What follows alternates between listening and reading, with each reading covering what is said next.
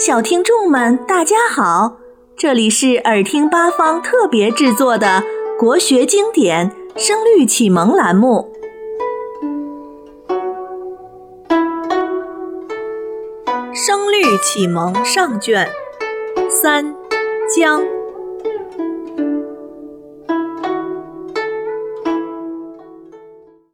原文：楼对阁，户。对窗，巨海对长江，荣长对会帐，玉甲对银刚，轻步慢碧游床，宝剑对金刚，中心安社稷，利口富家邦，世祖中兴演马武，桀王失道杀龙庞。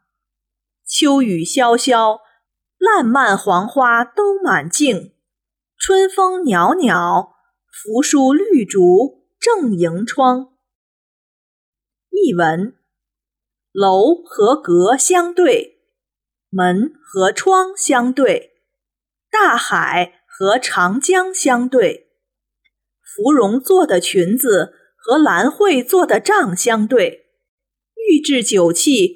和银制的灯具相对，用青色的布料做成的幔，用油布制成的帐幕，宝剑和金刚相对，诚实忠厚就能使国家安定，巧言令色会使一个国家覆灭。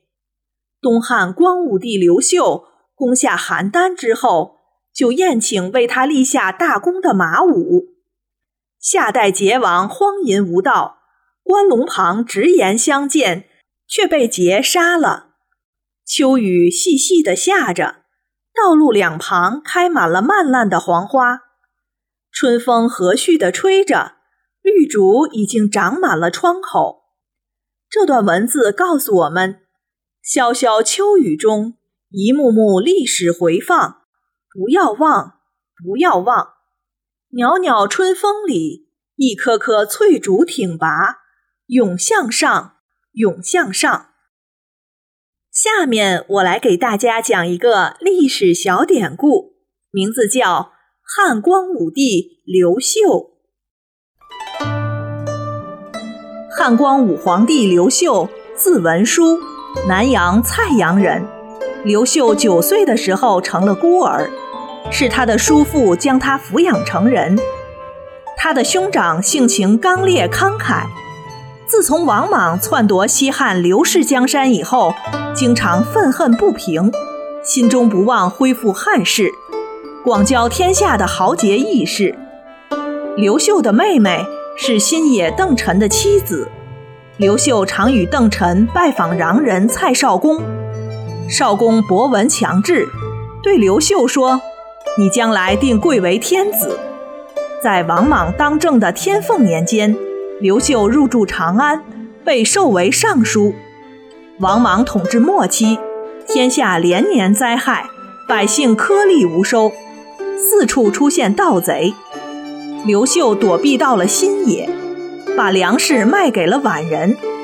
宛人李守对其子说：“刘氏主政的时候，我李家为之辅政。”还有个人叫通，和其弟义说：“今群雄四起，汉室江山可以重新兴复。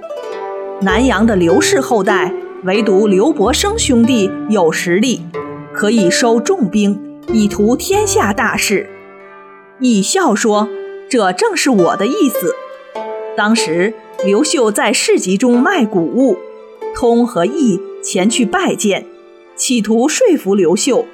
他们说：“如果你刘秀能恢复汉室江山，我李氏甘愿效犬马之劳。”刘秀最初不愿意这样做，但转念一想，兄长刘伯升常与有才能的人交往，一定会做成大事的。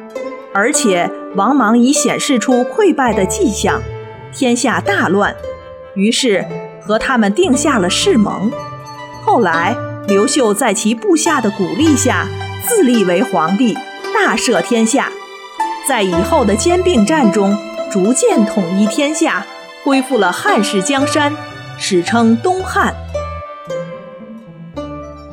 故事讲完了，下面我们再来听一遍《声律启蒙上卷三江》原文：楼对阁，户对窗，巨海对长江，荣长对会帐，玉甲对银缸，青布幔，碧游床。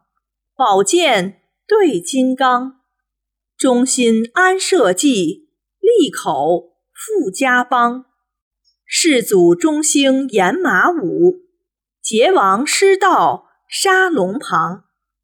秋雨潇潇，烂漫黄花都满径；春风袅袅，扶疏绿竹正迎窗。小朋友们，这次的节目就播送完了。